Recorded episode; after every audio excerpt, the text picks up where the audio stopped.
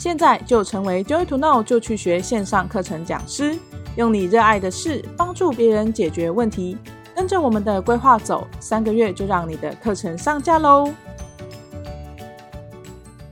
欢迎各位今天拨空来到我们 Joy to Know 就去学的社团，每个月一次的读书会。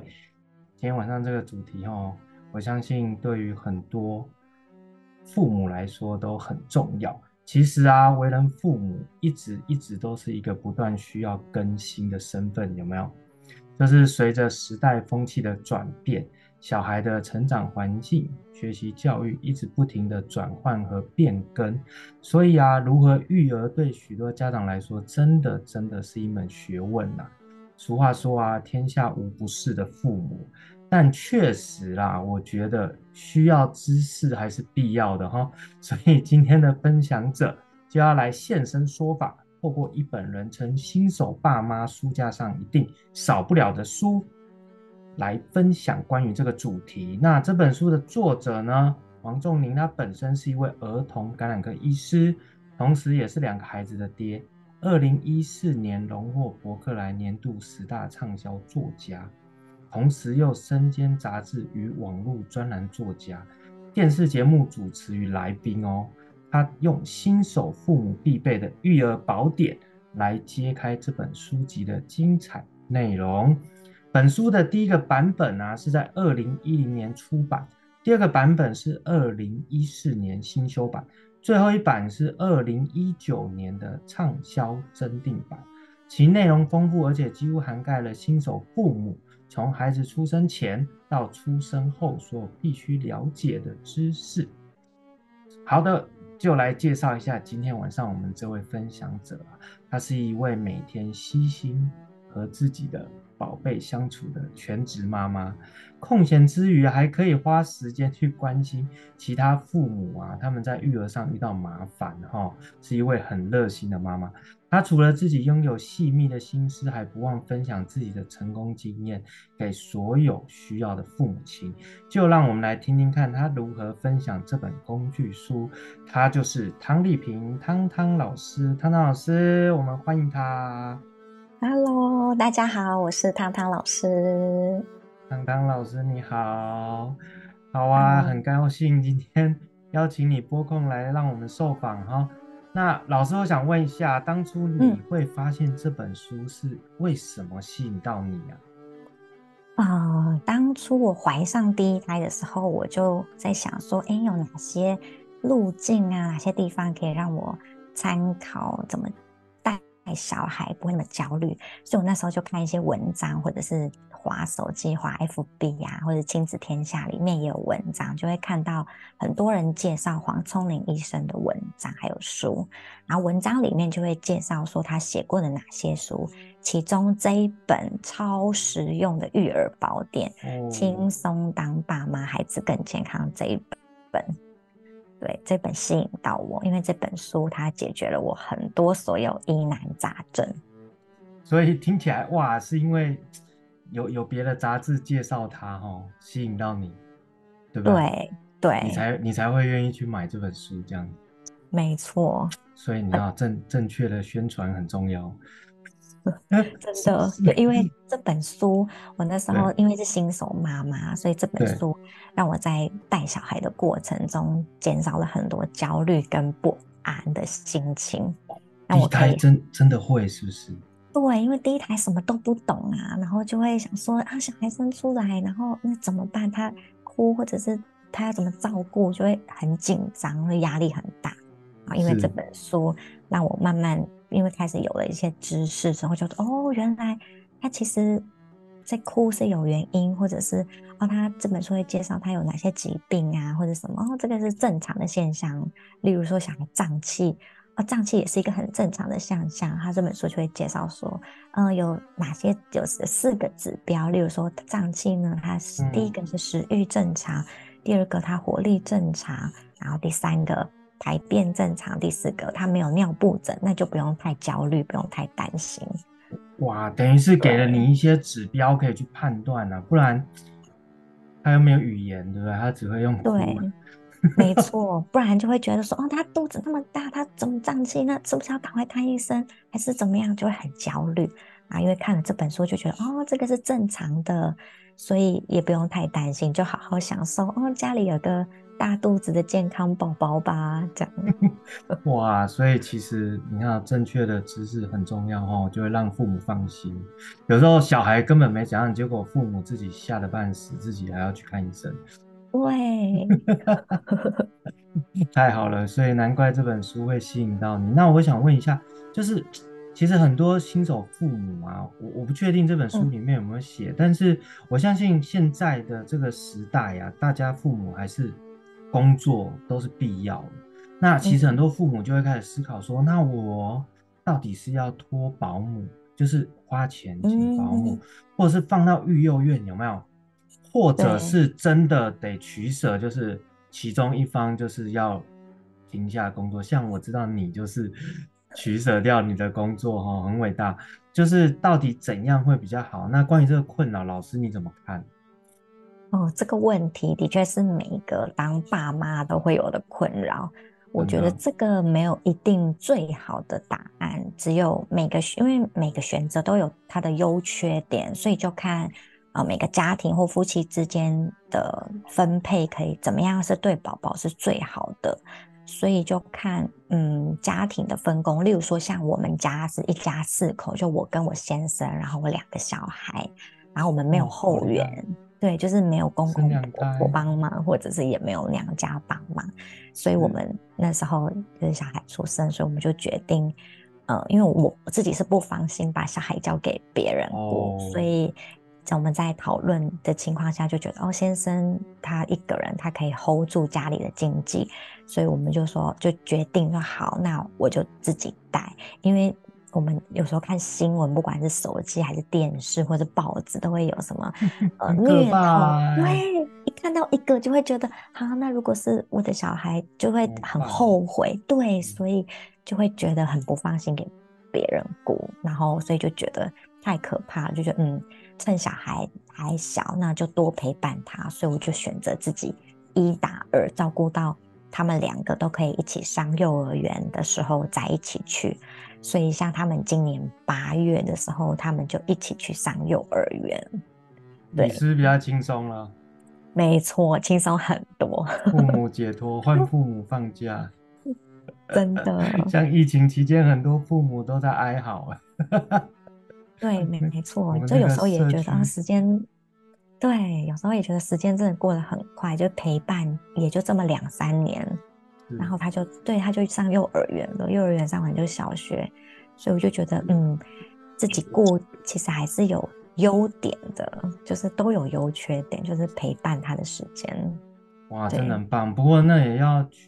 取决于你放得下工作啦，你你先生很照，一个人可以扛经济，对，但真的不行。所以其实我听得出来，你的你们的考量还是要以现实状况全面的去评断。对，所以这就是嗯，就觉得就看每个家庭他们嗯，大人自己最在意的点，会觉得什么最重要，是是嗯，或者孩子的健康，还是家庭收入，还是陪伴。就可以把自己觉得考量的点列出来，然后再把它标重要顺序，这样子，然后两个人讨论，全家开个会商量一下，对，家庭会议。哇，好啊！那在育儿的初期哦，你有没有遇到什么困难？嗯、那这本书里面有什么资料？它真的在当时真的像你刚刚讲，嗯，就是让你免去了所有的焦虑，是怎样帮助到你？关于这本书的资料？呃，这本书里面，就像我在啊第一胎宝宝的时候，他大概三个月大左右，是他就有遇到，就是他的头皮就突然出现一块一块的结痂。那时候因为打疫苗，我就照着宝宝手册上打疫苗，然后回诊给医生看，然后医生就说：“哦，这个在他洗澡之前用婴儿油先就是软化它。”头皮上的结痂软化之后，然后在洗头的时候轻轻的抠下来就好了。然后我试了几次之后，就觉得这样很耗时，而且它的效果好像没有想象中的好，就好像不太掉，而且硬去把它抠下来，硬把它那个弄掉的话，还会有一点表皮有点流血。哇！所以那时候我在看，应该会痛吧？对，我就觉得这个流血这样好像不不是正常的吧？所以那时候我就也很担心，我就想到这本书，就赶快去翻。然后他书里面就有介绍到脂漏性皮肤炎的特征跟解决方法。哦、对，所以我就皮肤炎。对，所以我才知道哦，原来脂漏性皮肤炎是长这个样子。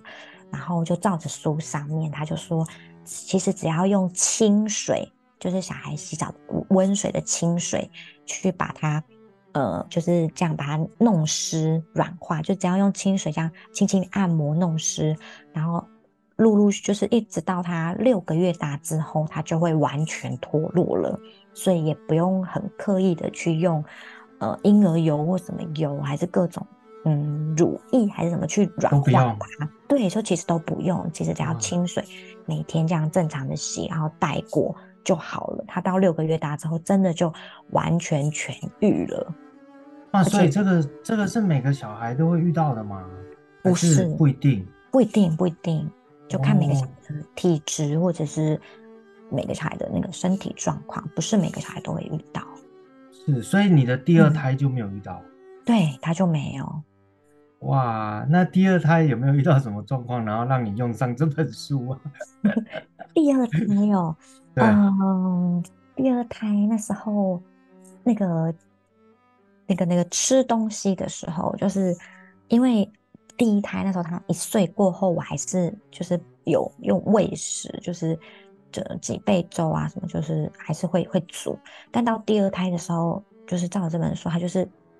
自把自主权给小孩，就让他自己吃啊，然后就跟着大人吃，其实也不用什么十倍粥或什么几倍粥那种，我就几就几几岁的时候，不好意思，一岁一岁过就可以跟着大人一起吃，对，就跟着大人，就其实嗯、呃，他在应该是说，哎、欸，其实不是一岁，应该是说一岁以后没有在喂食，但是他吃副食品四个月大之后开始就跟着，对，就是看餐桌上有什么适合他的。我就把它剪碎或者是压碎，就直接给孩子吃，就是不用特别还要去属于小朋友婴儿要吃的东西这样。对对，我就没有再做副食品了，就真的就是跟着大人吃。那、啊、结果也很 OK，这样。对，也很 OK。哇，那其实这样对大父母来讲，其实是比较轻松的，对不对？没错，就不用自己。哦、对啊，也要一笔开销。对，而且然后自己那边煮的累的半死，然后然后小孩又不吃，然后又觉得、哦，真心俱疲，弄得那么辛苦，对，我弄得那么辛苦，然后小孩又不又不吃这样。对，听起来这个资料就是比较自然的，像、嗯、像我相信在我们早我们这个年纪出生的时候，我相信应该没有这么多副食品。对，所以真的。就照着这本书，就是看餐桌上有什么适合，有什么对适合小孩吃的，其实就可以直接把它剪碎或压碎，就直接给小孩吃，就其实也是很 OK。嗯，大人小孩都轻松，真的听起来就很棒。现场如果有父母，我相信上镜的一定都是父母啦，就可以。如果你的 baby 是刚出生，大概一岁以内，对不对？几个月？四个月后？嗯、对，四个月大开始吃副食品。可以，可以。当然，我相信，不过食物种类还是要挑一下吧，总不能、啊、对 太刺激性也不太好哦。不过父母亲可以因此轻松一点，很棒。嗯，好啊。那其实还有一个主题啊，就是关于我疫情之后，其实在网络上还有包括我们公司，经常会收到一些网友的疑问，就是哎、嗯，疫苗。小朋友要打疫苗、嗯、哦，我们大人疫情期间也在炒疫苗，对不对？但小朋友其实他一出生就有各种疫苗，嗯，那我我相信你生了两胎，那其实身为父母到底要怎么选择？或者书中是不是有提到关于疫苗的部分是怎么样？嗯，疫苗我觉得只要照着宝宝手册上面的时间回诊就可以了，因为医生就会评估他施打的时间，所以我觉得不需要再额外选择厂牌，因为既然是疫苗，它可以施打，它就表示它就是好的疫苗，所以就不不需要有品牌迷思或者是呃偏好个人喜好之类的，比较不会庸人自扰。哦，真的哦，所以。小小朋友他其实，可是他我记得那有些种类很多，对不对？像现在很多流感疫苗啊，对，那那一类，那各种种类，反正就是跟着宝宝手册，其实医师会评估需不需要这样。对，就照着手册上面打就可以。我觉得就交给专业的哦，当然，当然就对，就不嗯，不用不用不用自己想太多了。真的，那那书里面有没有提到关于这部分的什么资讯是你你记得的？哦，书中它里面有一个章节，它有那个疫苗的 Q&A。就是如果有兴趣的家长啊，爸爸妈妈可以看里面的 Q&A，就可以参考一下。对，参考一下。那那你自己小朋友打了疫苗，有没有产生什么样让你，譬如说出现一些症状，是你要额外的去处理它，或怎么样？额外处，因为打完疫苗通常一般都会有呃局部红肿，就是打。对，比如说，嗯，他们都是打大腿，左大腿或右大腿，或者是手臂。哦、对，痛。那他就是那个打的地方，它会有局部红或者是硬，对，局部红红硬硬的，那你就是正常的，大概一两天过后就会就会消了。所以不用太紧张，大概只有这样。对，他不会什么发烧啊什么。没有，但如果。这是我们的新冠疫苗才有这个问题，是？对，没有，我的宝宝没有。但如果真的有遇到发烧的话，就是呃，除了局部红肿，就是因为你在打的时候，护理师打完也会跟你说会有哪些状况，然后是正常的。但如果出现这些状况以外的，像你刚刚提到的发烧的话，那就要再赶快回诊，请医生检查。对。不过听得出来哇，现在我们台湾的医学是很值得被信任的啦，在育儿这一块，嗯、对不对？至少唐唐老师对我们的 医学是很大的肯定哦。对，我觉得台湾医疗可以很放心。就像我宝第一胎是早产，我那时候我也很担心，就觉得啊，哦、天哪，这样子 OK 吗？会不会就是长不大或什么的？然后。那个我我的爸爸妈妈就说啊，以前在那个更早年代，可能就已经呃活不下来，或者是怎么样，哦、就没办法。对，那现在医疗很发达，所以真的很感谢，很庆幸现在医疗可以这么厉害。真的？那你那时 候知道自己要早产，嗯、那那一段时间怎么度过啊？超难熬的啊，就是跟大家分享一下。哦，那时候就是呃。心力交瘁，就觉得一直很担心宝宝，因为那时候早产就直接送加护病房，所以那时候就想说，那我可以怎么办？就就提供他母奶，所以我那时候就觉得焦虑也没有用，所以想说，嗯，那我就是提供营养，所以我就告诉自己，就是要放轻松，然后规律的那个作息，然后这样就会有自然的就会有比较多的母奶可以给宝宝。对，所以你也看不到他，对不对？看不到他，他而且那时候就是疫情刚开始，那对，所以他只有两个时段可以去看，然后一次只有大概三十分钟。是，对，哇，那我觉得你很棒哎，你就是选择自己唯一可以做到的，然后把它做尽、嗯、量做到最好。对，不过这是老大嘛，对不对？对，老大，他现在很健康啊，对不对？他现在很健，对，很健康。那天看到他活蹦乱跳。好可爱的，所以父母亲自己的那个稳定的那个决策很重要啊。对，自己的身心灵先照顾好，才有嗯。那你那时候这样子分隔，就是大家在加护病房这样大概多久？大概哎，我想想看，他加护病房住了十天，哎，十天还二十天，然后就转到中重度，啊、对，就是。中重度病房，但是还没离开保温箱，那不担心死啊？对，因为他都要打那个很细小的针，因为要打那个那个那个葡萄糖，对，葡萄糖，嗯，给养分，对对对对，给的，对对对对对，要打，然后每三天就换一换另一只手，这样就是一哇，这么小的手，就换，对。然后我现在看他的手里还会有那个打针的疤，就这样一个一点一点，然后看来还是会心疼。不过就觉得哦，很庆幸他很健康的长大，这样。真的，因为你有把母奶的部分顾好。嗯、对啊，再加上我们台湾的医疗设施很厉害，对，真的。好啊，那我们还是来聊聊这本书哦。就是那这本书通通常啊，它它里面有没有提到关于宝宝的饮食？我相信这其实你刚刚讲到一些了啦。嗯、那能不能给给上线的朋友们更多资料？就是关于你都怎么准备？譬如说，就算即便跟着大人吃，那你势必也会把小孩一起吃考量进来嘛，对不对？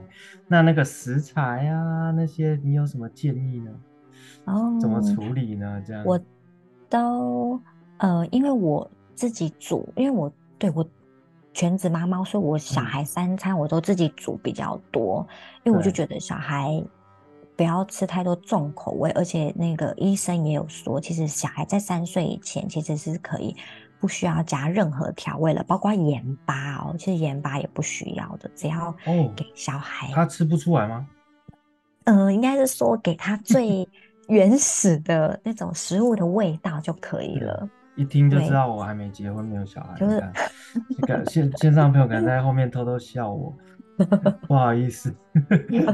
对，就是觉得这样子是最理想的状态，而且他们的那个肾脏啊或者其他器官还没有、哦、对还没有成熟，所以其实是不需要加任何调味料的，比较保险。嗯，因为如果他习惯了有一点点盐盐巴味，或者是有一点什么调味料的味道，他吃久了，他他就会回到原始的食物原味的话，他就不吃啦，就变成了清淡，没味道，他就不要。对，那就变成越来越重口味了。就哇，你这样让我对你讲到重口味，所以我我仿佛我可以大胆猜测说，其实我有些朋友他们重口味，其实是因为父母。在三岁以前就种下了，就加盐巴。对啊，因为我有个朋友，他真的吃好咸，但是我就觉得奇怪，怎么办法这样？就你这样一讲，我觉得我们可能可以这样思考，对不对？那对，那这样子等于大人跟小朋友的菜就是要稍微分开喽，还是要做这件事？不会，就大人就跟着吃清淡。哇，伟大！对，我觉得我是 OK。一开始我先生有点不太习惯，不过哎，真的吃久了就会习惯清淡口味。真的，嗯，然后那个隔音，自己的肾脏也比较好。对，那个健康检查报告红字就会少一点。哦，你看，对，这叫做哎，因为小孩带来的福分。真的，就是因为小孩，然后大人也变得吃的更健康。真的，那。除了调味这方面，那食材呢？你有没有特别会去选哪一类啊？给上天的朋友一些方向，就是总不会跟我们一样都大鱼大肉嘛，对，不可能嘛。嗯，食材我都会像呃，比如说我叶菜类我一定都会有哎、欸，叶菜类，然后我会呃鱼类我会尽量挑那个比较嗯、呃，比如说骨头比较粗，或者是比较没有骨头，像那个。呃，都会有卖那种无刺丝木鱼肚，对，就他帮你处理这么好的，就自己都舍不得点，有时候一一片有时候一百二。例如说像什么嗯，超市都会卖无，就是帮你处理好的无刺丝木鱼肚，就可以直接干煎或者是煮粥，直接一整片煮粥这样子。哦，小朋友吃粥。加高丽菜，对，切碎这样子。哇，那你们其实也跟着。真的听起来就健康很多哦。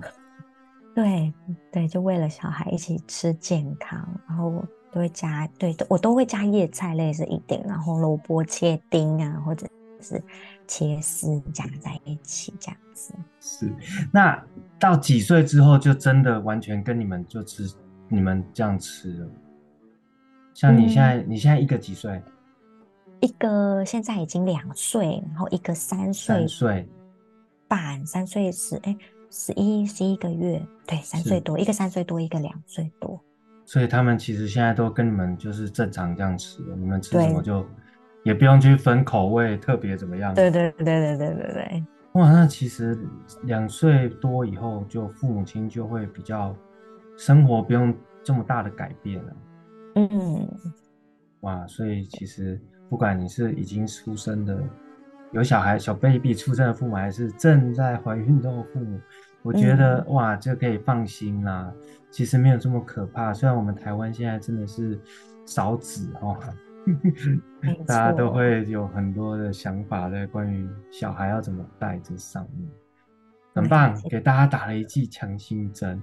好啊，其实我个人觉得哈、嗯，我我一直我一直对于一些父母亲，我常会看到他们在，其实你前面也有提到，就是哎，你刚第一胎，你不知道小孩在哭什么。对不对？或是发出一些特殊的声音，嗯，然后我真的就看我身边的朋友啊，他们真的太神奇了，他们是哪来的字典可以理解他们在干嘛？我就在旁边见证过很多父母，哇，太厉害！这个声音哦，尿不湿了；这个声音口渴了。我想说，哇，父母亲是真的有那个灵性上面的交流，就是怎么办法马上得知宝宝需要什么。甚至我看过一个父母，他是可以跟他对话哦，不是讲话，嗯，他发出声音，他发出声音，哎，我都以为我来到 Discovery 的频道了，哇塞，现场直播，所以在我这个外行人的眼里看来根本是奇迹。那你你都怎么去理解宝宝发出的讯息？那如果真的无法理解，你通常怎么判断？那或者我们这本书上是不是有一些什么样的资讯可以帮助你去解决这样的状况呢？嗯，我一开始对，因为对一开始刚出生，像第一胎的新手妈妈、新手爸爸，对新生儿的哭声或者是这样，哎、欸，啊这种声音会觉得很很判断，因为刚开始对刚开始没有经验啊，所以只能慢慢去熟悉他的哭声。通常像我一开始他哭啊，就就真的就是跟他讲话，就看着他说。你怎么啦？是不是哪里不舒服？还是你肚子饿了吗？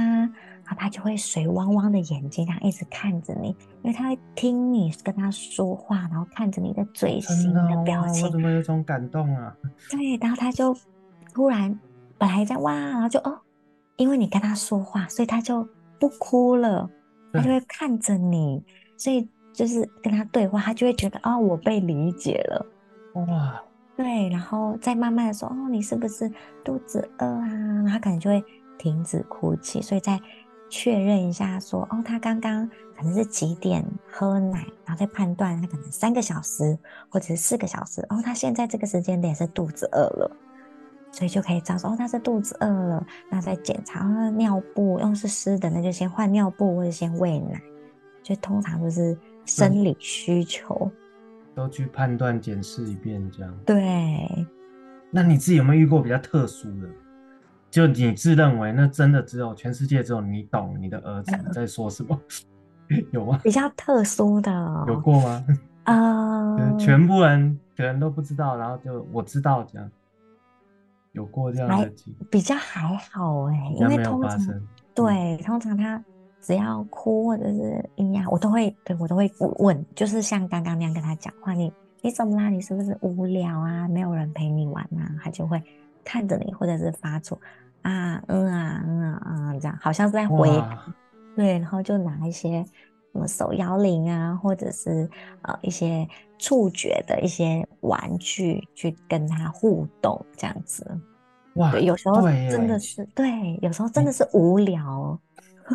其实你讲一个重点哎、欸，就是我我有读过，就是小朋友在不知道几个月左右，他的触觉嗯是很重要的、嗯，你要给他正确的东西。对，没错，他是透过触觉去去学习一些外界的资讯，对不对？是，就像宝宝一出生，他的手就会这样握着。哎、欸，对，为什么？因为他为什么？因为手的张力，因为他。为什么？其实我真的不知道为什么。不过我知道，宝宝都会喜欢这样抓脸。对，其实就是他就是认识自己啊，他探索这个世界，他要触摸。对，他只能他，因为他的视力可能，呃，新生儿三十公分以内的，就是他都是模糊的。他只能让你去认识自己啊，才有这样哦，这样抓会痛。所以通常我们可能都会被。对，都会戴那种像哆啦 A 梦那种手套，然后都会说啊，这样他才不会把脸抓伤。但我自己觉得啦，就包括看其他一些书，都会觉得其实这就是宝宝的触觉，触觉的刺激，他才知道哦，这样抓是会痛，或者是会什么。那像我自己的话，我就不给小孩戴手套，因为它里面的那个车线可能会危险，会缠到手。那我们也不可能时时刻刻一直去看，所以对，我觉得避免这个风险。我我就不不戴。那为了怕他抓伤的话，其实我们只要把小孩的指甲修短一点就好了。其实这个是出生就可以修指甲吗？对，出生就可以就可以剪，有那种呃婴儿专用的那种，对，小小的指甲剪就可以把它剪短。嗯、其实我觉得，如果只是为了怕他抓受伤，只要把它剪短就好了，因为这样才不会。我觉得到时候戴手套是剥夺他。认识自己、探索世界的的那个权益，权益，所以他其实也没有真的抓伤了。对，因为这就是感统啊，就像那个触觉刺激，我们会给他，比如说刺刺的球，对，对触觉，或者是粗粗的书本啊、啊布书啊，还是什么，给他玩具握的，还是什么。对，所以我觉得这就是他认识自己啊，抓抓脸，抓抓肚子啊，抓抓头啊，这样子 的一个方式哦，也不要把它就是限制起来了。嗯，哇，好赞哦！所以啊，我想问问关于这本书啊，嗯，你还有什么特别你印象深刻的资料？书中的资料是可以跟大家就是讨论，拿出来讨论或是分享书中的，书中的。嗯，书中，因为我有稍微看啊，它里面很多哎、欸，分门别类啊，很多。对，它书里面它介绍的蛮广的，它有嗯有讲到一个那个那个叫做什么啊，喂母奶这件事情，就是、啊、对，就是我们比如说像刚刚讲到的三个小时、四个小时，或者是就是时间到就喂他，但有时候其实。还有那个嗯，那个夜奶的部分，就是书中就是一般可能都会听到说哦，要睡前要喂配方奶，不要母奶，就说因为母奶容嗯好消化，所以很快就会肚子饿，所以睡前不要喂母奶，要喂配方奶。但其实这是错误的哦，这是错误的。对，这错误。你把它假设它奶量可能嗯，假设五十好了。那你就怕他为了要让他睡过夜，然后你就给他喝强硬喝个什么六十或七十，但其实半夜反而是他吃太饱啊，太撑，他反而会哭闹，或者是胀气，或者是不舒服。所以其实，嗯，这是错误的迷思，就是其实只要照你平常那样子的量，或者是那样子的呃时间去喂它就好了。哇，那这样。正正常，你半夜 baby 都会起来几次？如果按照正常，呃，看每个小孩不一定，通常有些我的哦，呃、我的老大还是老二？嗯，平常他们大概半夜，呃，新生新生儿，呃，一个月满月前一定半夜都会起来。那时候我的好像两三个月。对，三个月还是有持续在喝夜奶，就是过五个小时，因为他们左右对，就五个小时，对，就比如说睡前是十点吃，所以可能三点多就也会醒，哭，对，还是会哭醒。哇，我本来试图要帮线上朋友问问有没有可能可以半夜小朋友不会起来的，又是正确的方式。不过可以先，不过可以先试试安抚。像我有试过，可以试着，比如说，哎，给他奶嘴，先安抚他，不一定要喝，对，不一定要喝，他可能翻一翻，或者是对，就轻拍他，然后他可能就会睡着，或许可以再到五点，或是六点，有时候搞不好只是做梦了呗？对，对，小孩会，对，真的小孩会做梦，真的，你你怎么判断？因为哦，不过那做梦我是会开始会讲话的时候，真的是做梦，就是他们。现在是，呃，半夜，呃，应该是说白天发生什么事？比如说白天，呃，那个弟弟对玩的很嗨，弟弟说我要吃那个饼干，然后半夜睡觉，睡一睡就我要吃饼干，就是会讲白天发生的事。发生的事，哇，他印象深刻，那个饼干没吃到这样。对，我就觉得。所以其实婴儿可能也会做梦哦。嗯，对，我觉得会。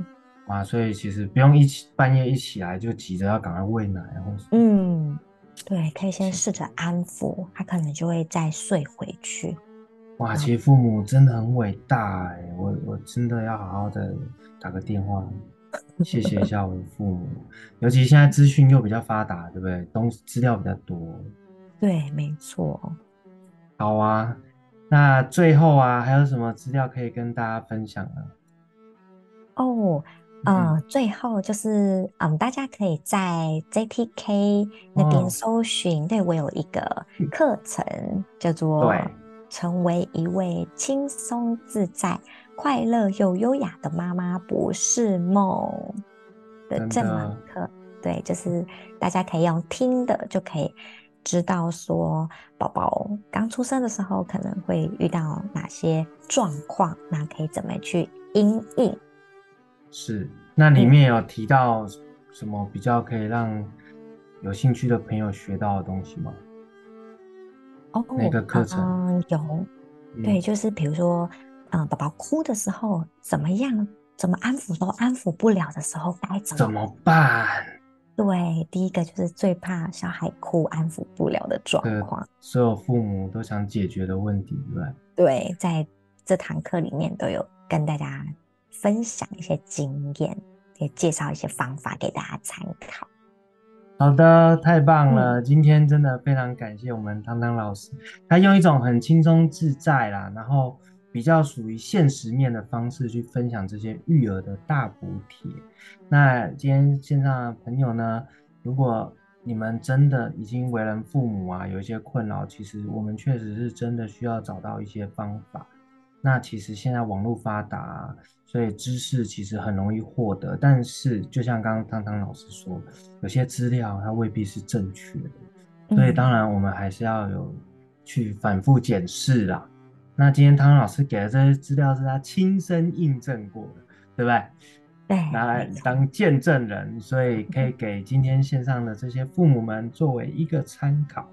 虽然我啊 还没有为人父啦，但是。我也就是听了，然后尽可能去想象各位伟大的父母你们所经历的。不过我相信啊，如果各位还是有在这个身份里面苦苦挣扎，那其实希望这些资料真的能够帮助到各位。那关于刚刚汤老师最后介绍的，就是如果你想要知道啊，嗯，如何当一位轻松自在又好的妈妈。还有有一位朋友，他有提问，我们可以，我们还有时间可以给他解答。嗯、哦，他说，如何引导小朋友？哇，看来这位 baby 他应该九点五哦，快一岁，九点五快快十个月，真的。哦啊、呃，我我是会跟小孩用阅读，是，对，多阅读，嗯，不管是可以选，他还不会讲，你是读给他听。对，读给他听，然后跟他一起看这样。对，就是，呃，图找图大的，或者是就图大文字少的，就是、嗯、像我的话习惯，我们都会有睡前仪式。哦，对，睡前仪式的建立，我觉得非常重要，就是在呃新生儿的时候，比如说，嗯、呃，睡前就会先呃喝奶，然后刷牙听故事，或者是喝奶听故事刷牙，就看。家人自己，我对我自己的话是喝奶，然后刷牙，听故事，对，就听完故事就关灯睡觉。对，所以听到一半他就睡着。你讲给他听还是放？现在很多是用放的，对，现在他们是用放的。对，我我是用讲的，哇！但现在因为更大了，所以就是我还有用那个，也还是也会放，就是讲又放。我会跟小孩亲子阅读，因为像我们。很长，因为他们还不会讲话嘛，所以需要我们大量的跟他说话。但有时候我们也会不知道说什么，所以我觉得亲子阅读，阅读是一本非常好的跟小孩说话互动的方式，所以可以呃养成阅读习惯，就是睡前，像我就是睡前阅读，就是一本绘本，然后就跟他一起呃坐，就是坐着，然后这样一起看，然后就念给他听，对。就角色扮演或者反正就我们就读过文字，这样就读念念给他听，训练他的听力啊，对听力，然后跟嗯、呃、听久了，就像像像我自己觉得啦，不需要去刻意教 b u r p m e r f 因为他听听很多故事之后，他就会知道，比如说爸爸久了，他就会知道爸爸就这样念爸爸，那等他。呃，时间到了，比如说去幼儿园大班还是中班，老师教爸爸，可能啵他就知道啵是啵，爸爸对，所以我先有那个正确已经会讲，然后再怎么学他背音，对对对对对，其实这现在的很多学英文也都是这样用概念式，对一样的道理耶，对，就是大量阅读，所以我觉得亲子阅读就是多读故事给小孩听是一件。蛮棒的事，而且培养他阅读习惯，所以他以后他就会妈妈还要看这一本这一本。他还自己选啊，然后对，哇，从小哇，从小就培养出喜欢阅读的，对，或者是他这一天晚上没有读，直接睡觉，就是太晚了。我说哦，那我们直接听故事就好了，还是什么？他就问妈妈，我要读这一本，他就习惯了。对，所以我觉得，嗯，这个是一件好事，就不会那么早，比如说三 C 成瘾。哦，真的，对，讲到这个，对，我觉得这我们真的要呼吁。这个虽然我没小孩，但我坦白说，连我都这么觉得，绝对不能用三 C 产品去解决小朋友 需要你 的时候。没错，因为，因为，因为，对，就是像我自己，有时候，不过有时候看电视，应该应该是说现在三星很发达，不能说完全。不接触是可以接触，像我也会让小孩看卡通，对，对，那我就会，但是看卡通是有时间限制，比如说你只能看二十分钟，对，你可以看，而不是完全不能让他看，对，对，是可以看，那可以看二十分钟或者是十分钟这样子，那时间到就约定好关掉，然后他有遵守约定，那你下次你明天就可以再看这样子。好的，太棒了，嗯，这位。线上的朋友，希望我回答到你的问题，可以回去试试看哦。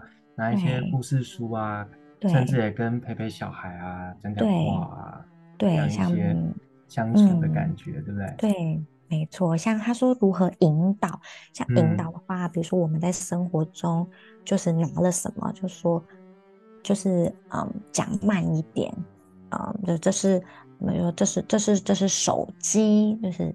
比物品，然后直接跟他说：“手机，你要喝，你要喝鲜奶还是优酪乳？就是拿直接比，对，直接讲，那他就会选，他可能会比，我要喝这个，或他是会说这个，或者是用比的，那就那你说这是优酪乳，对，那你说优酪乳，对，就那结果你的老大几岁开始会开口讲话？”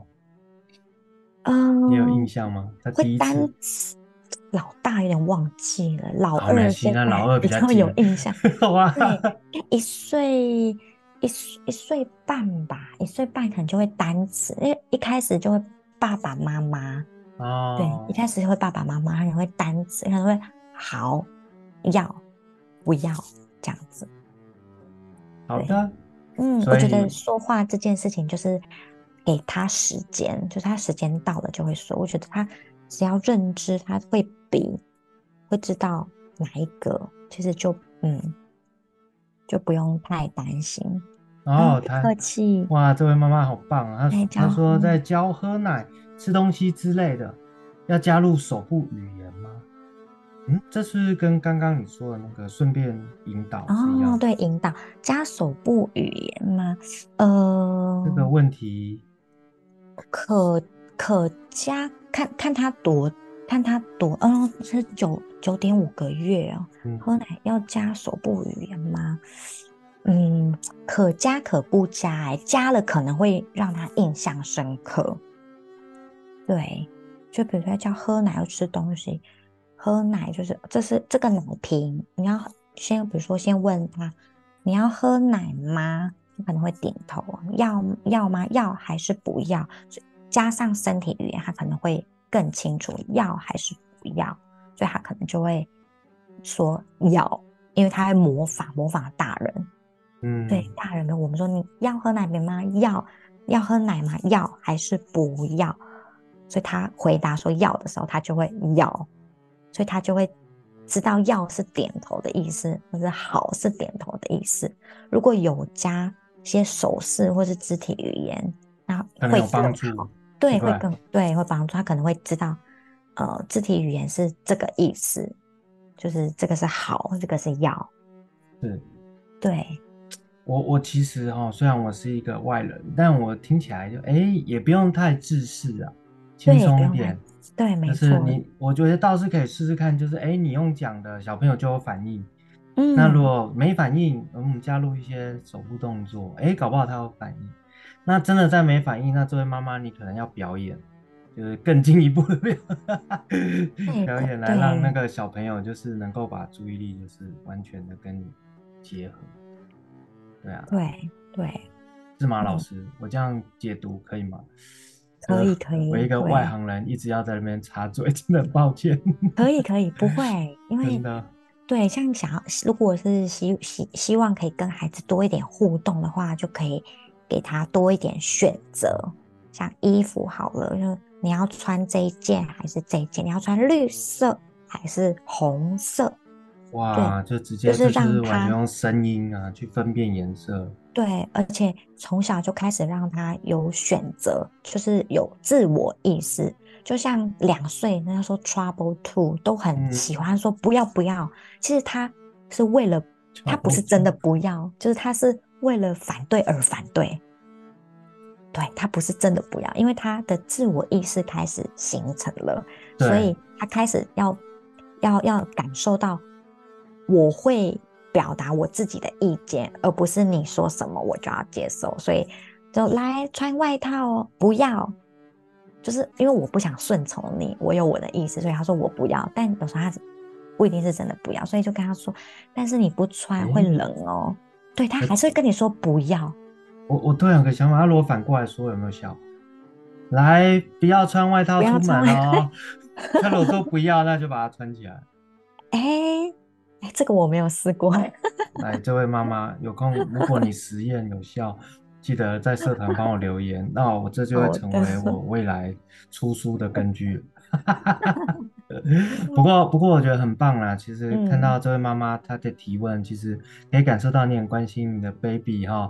那希望刚刚我们汤汤老师给的资料能够帮上一些忙。当然，你也可以在社团底下再做一些互动，我们可以进一步的。给你更多的资讯，如果你有需要的话，那这样 OK 吗？这位线上的朋友，目前这样的回答，好，没关系，我想应该没有问题了。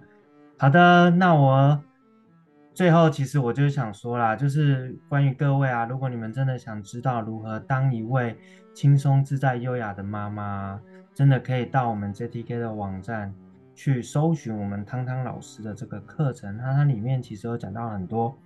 在带小孩的期间呢、啊，如果你是一个全职的妈妈啊，你要如何去分配自己的时间啊，等等等之类，对不对？然后可以做些什么？这样好，太开心了！今天听了很多关于妈妈经，的未来也可以帮助到我，当我有自己的小 baby 的时候。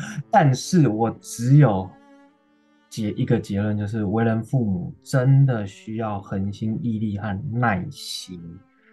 对啊，光是你要听懂哇，他如果在我隔天要上班，半夜三点起来，然后让我去理解他在哭什么，还要照那个顺序，我真的我就觉得我需要耐心，对。不过有有些时候哇，我觉得很多父母如果是全职啊，双薪，要这样坚持个几年也不容易呢哦。生一胎可能就成你刚刚讲大概两三岁就可以送到幼稚园，嗯、但是。生两胎哇，那就是连续的哦，所以知识用正确的知识来帮助还是很重要。